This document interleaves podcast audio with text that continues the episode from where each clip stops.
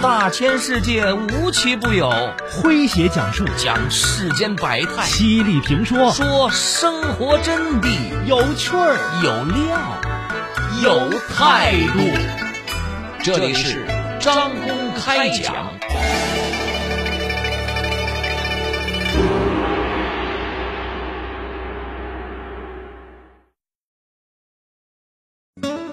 王和波是中国工人运动的杰出先驱，是我党第一位工人出身的中央委员，第一个纪律检查监督机构中央监察委员会的首任主席。在王河波的红色生涯中，他始终严于律己，初心不改，被称作品重铸实。近日，记者采访了王河波的外孙赵迪，他说。我是在老爷牺牲后二十年后才出生的。作为后人，我们能了解到老爷的事迹非常有限，所掌握的资料都是有关组织搜集整理的。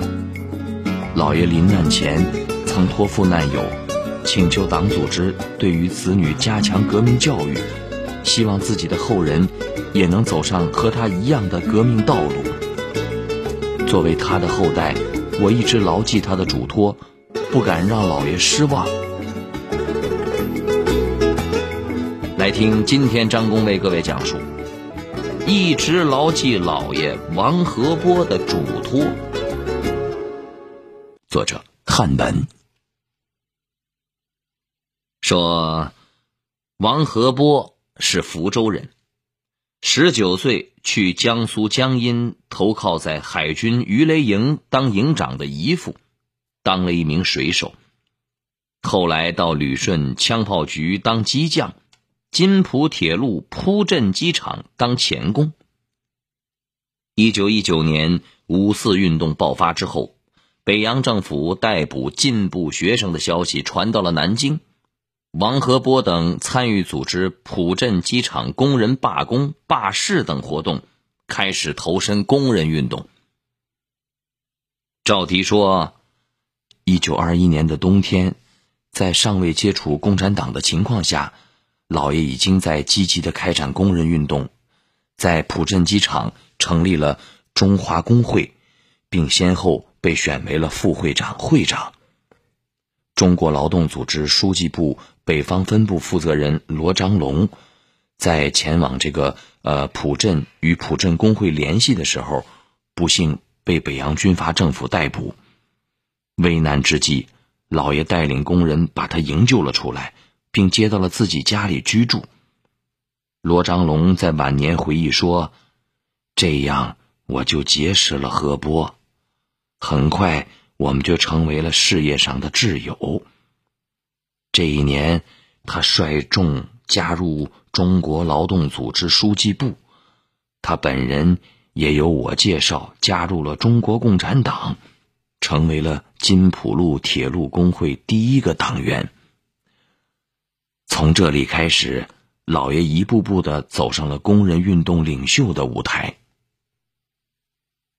作为浦镇工会的会长，王和波把全部的精力都放在了工会工作上，先后为工人办起了浴室、合作社、夜校、子弟学校。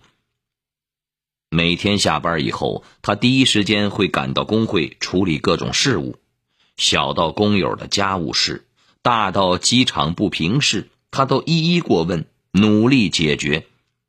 因此，也深受工友们的爱戴。由于他满脸胡须，工友们亲切的称呼他为“王胡”。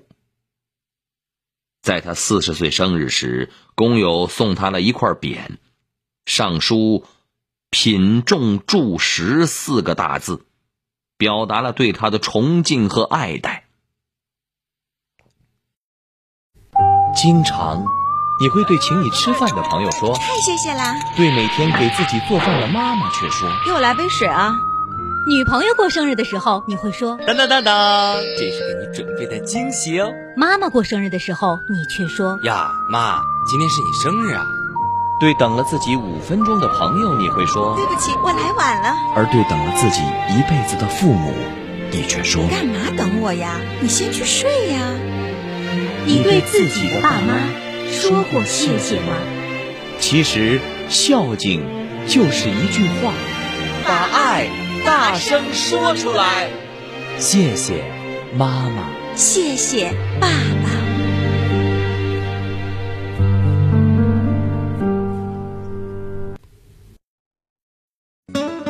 王和波是中国工人运动的杰出先驱，是我党第一位工人出身的中央委员，第一个纪律检查监督机构中央监察委员会的首任主席。在王河波的红色生涯中，他始终严于律己，初心不改，被称作品重铸实。近日，记者采访了王河波的外孙赵迪，他说。我是在老爷牺牲后二十年后才出生的。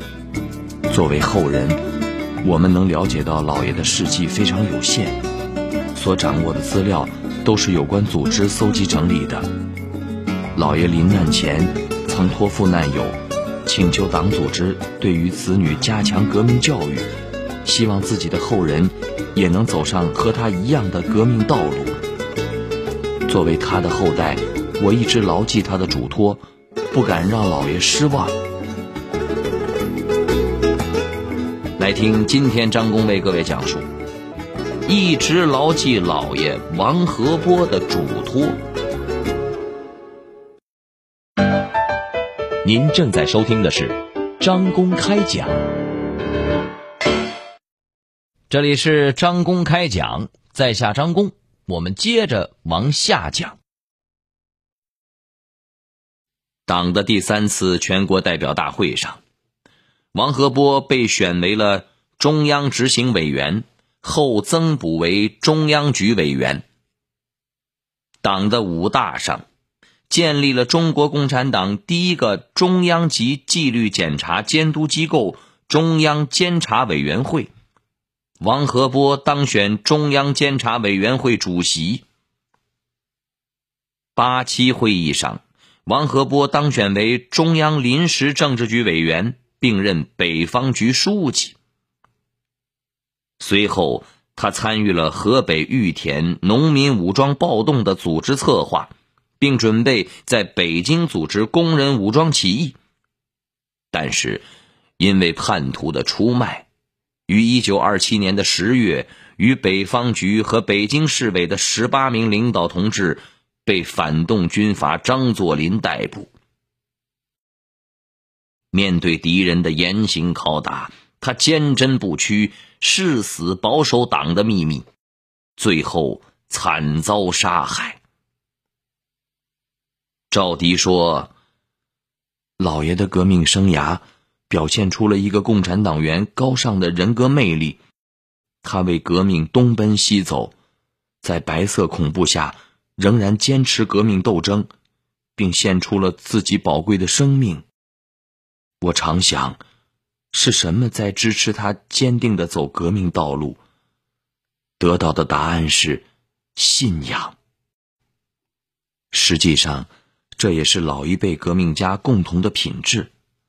从他们身上，我们可以看到，很多人抛弃了优越的生活，投入到艰苦的革命斗争中。而且始终和人民群众同甘共苦，从不搞特殊化，这都是信仰的力量。从父母的身上，我也能看到信仰的力量。在文革中，我的父母都受到了冲击，被批斗过，并被下放到武器干校劳动，但他们从不抱怨，也不为此说党的坏话。因为他们坚信革命事业。赵迪退休后，一直住在一幢二十世纪五十年代修建的老式居民楼里。这是他的父母留下来的。实际上，父母留给他们兄妹的不仅仅是这套房子，更重要的是他们终身恪守的。讲原则、重正气、清正廉洁的家规，这也是从老爷那里一代一代的传承下来的。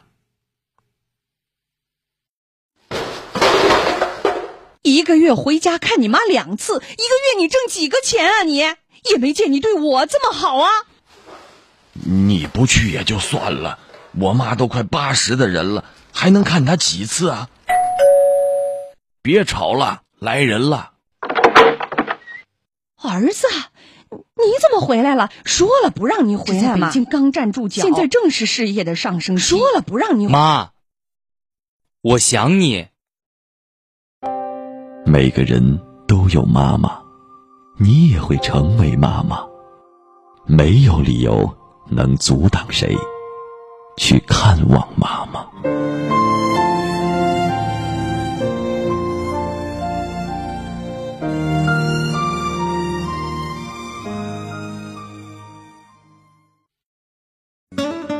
王河波是中国工人运动的杰出先驱。是我党第一位工人出身的中央委员，第一个纪律检查监督机构中央监察委员会的首任主席。在王河波的红色生涯中，他始终严于律己，初心不改，被称作品重著实。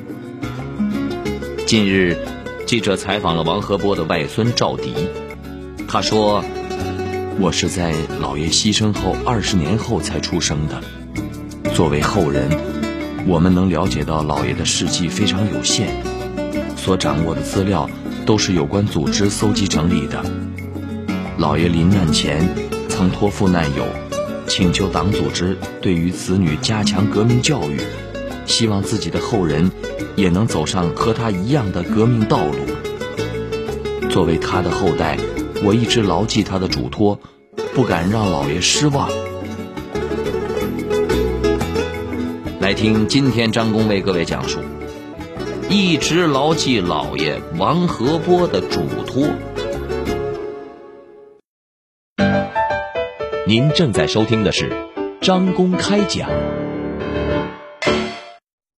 这里是张公开讲，在下张工，我们接着往下讲。赵迪的父亲曾任国家电信总局副局长。有两件小事赵迪至今记忆深刻。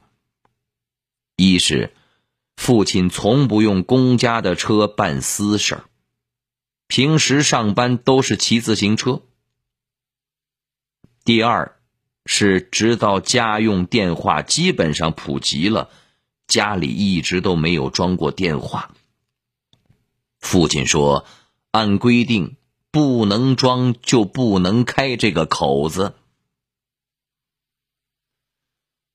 赵迪说：“我们从父母身上继承了这样的革命精神。我们兄妹五人中，有三人是共产党员。”赵迪感慨说：“老爷的遗照一直挂在我家里的墙上，他的烈士证也一直保存在我们家。因此，我很小就知道，老爷是革命烈士。”是老一辈党的领导人，但那时骄傲多于责任，我并没有更多的去想该如何继承老爷的遗志。直到走上工作岗位，才逐渐的意识到自己的责任。赵迪，一九六八年入伍，到部队以后。立志要成为像老爷和父母那样的共产党员。入伍的第二年就加入了中国共产党，至今他都忘不了入党宣誓时的激动心情。他说：“部队的工作是平凡的，但也是艰苦的。我努力用共产党员的标准，严格要求自己。”主动到最艰苦的岗位锻炼自己，在高烧四十摄氏度的情况下，仍然坚守在自己的岗位上。在江西太和修建井冈山机场的时候，条件非常艰苦，住的是树皮房子。夏天下雨，外面下大雨，里面就下小雨。冬天外面下雪，屋里脸盆里的水也会结成冰，而且施工也有一定的危险性。班里就有两名战士牺牲了，但我觉得这正是锻炼自己的好机会。我以一不怕苦、二不怕死的精神，努力完成了上级分配的每一项任务。这，也算是对革命家风的一种传承吧。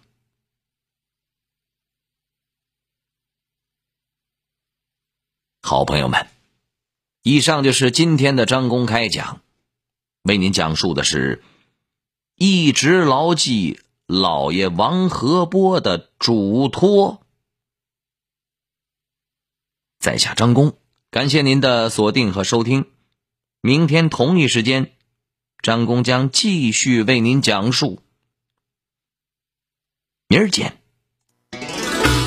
记录大千世界。刻画众生百相，演绎世间故事，诠释冷暖人生，品百家情，道天下事儿。这里是张公开讲，咱明儿个接着讲。